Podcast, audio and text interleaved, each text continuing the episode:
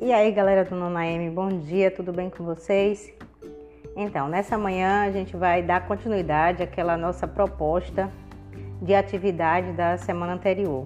Nós trabalhamos com orações coordenadas, nós fizemos aquela brincadeira de verdade ou fake. E hoje a gente vai só conceituar e trazer alguns exemplos de orações subordinadas, porque esse bloco agora ele é um pouco maior porque as orações subordinadas elas são um pouquinho mais complexas, tá? Mas nada que vocês não possam entender. Mas nós temos três tipos de orações subordinadas e a gente vai precisar de um pouquinho de calma é, para a gente aprender um pouquinho mais as subordinadas.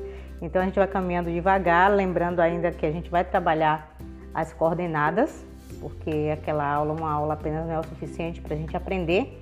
Então a gente vai trabalhando ainda as coordenadas mas também a gente já vai introduzir um pouco das subordinadas, certo? Ao menos o conceito e alguns exemplos, ok?